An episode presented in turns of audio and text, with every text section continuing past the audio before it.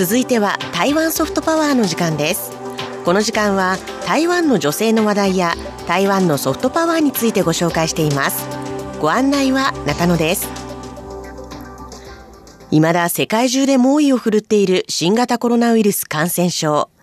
現在、世界全体の累計感染者数は9000万人を超え、193万人が亡くなっています。台湾では水際での対策が功を奏しており、昨年から台湾キャンヘルプ、台湾がお手伝いできますと銘打って医療用マスクを送るなど国際的な支援を行っています。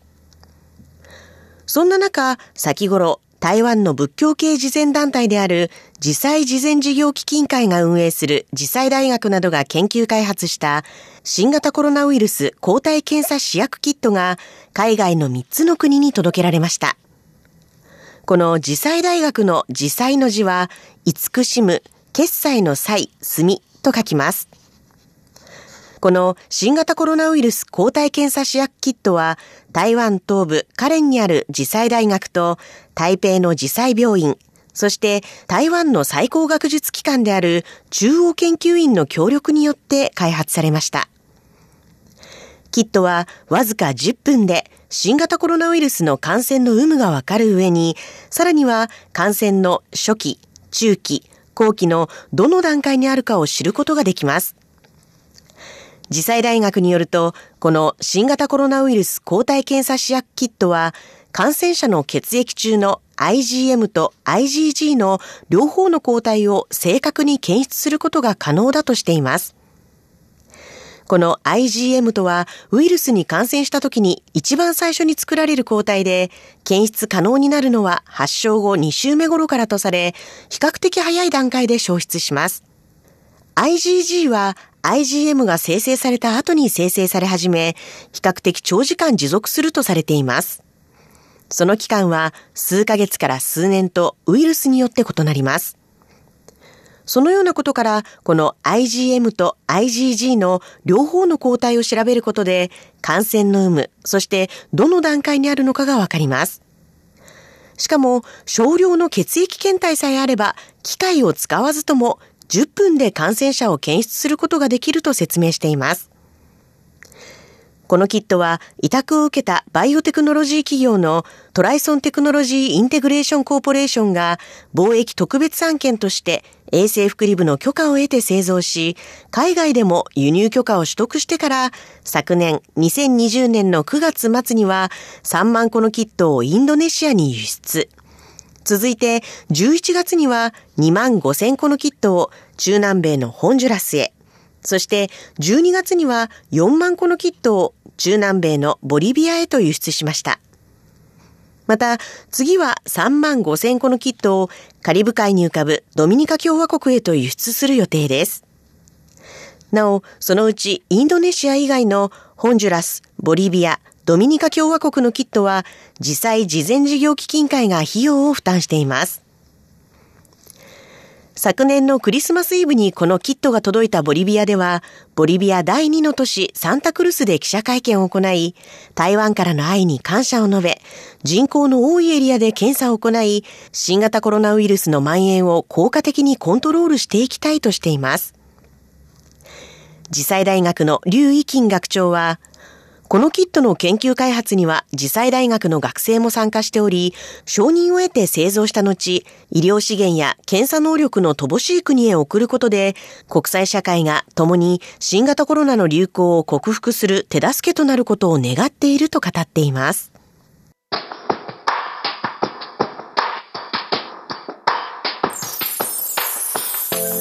それでは一曲お送りしましょう。張雨生の名曲のカバーです。胡彦斌、タイガー風で、我的未来不是夢。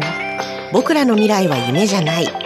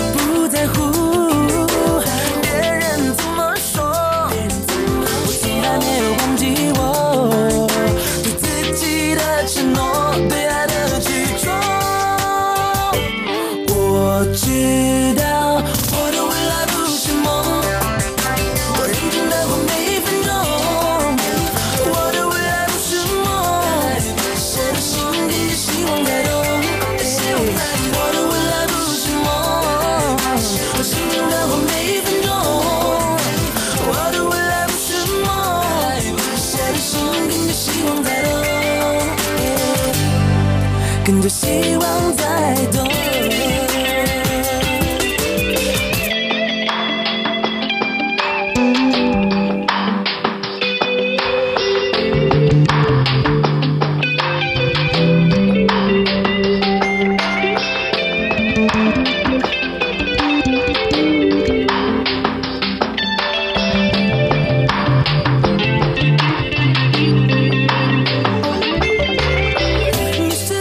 している曲は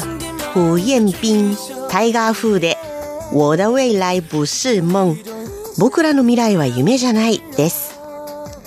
新型コロナウイルスの抗体検査試薬キットの研究開発にも貢献した次世大学の学生さんたちですがその他の分野でも様々な研究を行い開発を進めているものがあります。その一つがアルコール依存症治療における VR の応用。衛生福利部の統計によると、2019年、台湾の15歳から64歳の市民のうち2.15%がアルコール依存症であるとされています。これは人口から換算すると2、30万人に上ります。そこで、次世大学の林門生教授指導のもと、3名の学生が、台湾南東部台東のマッケイ記念病院の陳正輝医師と協力し、アルコール依存症から抜け出すためのサポートソフトウェアを開発しました。これはアルコール依存症患者に目覚めているシラフの時に酔っている状態を VR を使ってリアルに体験させることでお酒を飲みたいという欲望から抜け出させようというものです。研究開発にあたった学生たちはソフトとアルコール依存症の行動や心理等をより一致させるために医師と毎週会議を行ったそうです。そして完成した後、心療内科の医師と臨床心理士、そして同級生の3名でテストを行いました。被験者は飲酒運転の感覚を体験することで、アルコールによる影響力を感じていました。飲酒運転は多くがお酒による影響力を過小評価しているところや、代行運転を頼むのが面倒だという心理が働いています。しかし、飲酒運転は自身を傷つけるだけでなく、さらには家庭を崩壊させてしまう可能性もあります。台湾では昨年2020年上半期の飲酒運転による交通事故は2072件起きており、2501人が死傷しています。この VR による飲酒の状態のリアルな体験をすることで怖さを知り、その予防にもつながればとしています。また、このソフトウェアは飲酒運転の体験の他にも、人から飲酒を誘われた時にどのようにうまく断るかなどの対話練習もできるほか、ヨガなど簡単なリラックス方法を探し出したりもしてくれるそうですよ。これら学生たちの研究開発が今後さらに進化して私たちの生活を助けてくれるようになるかもしれません。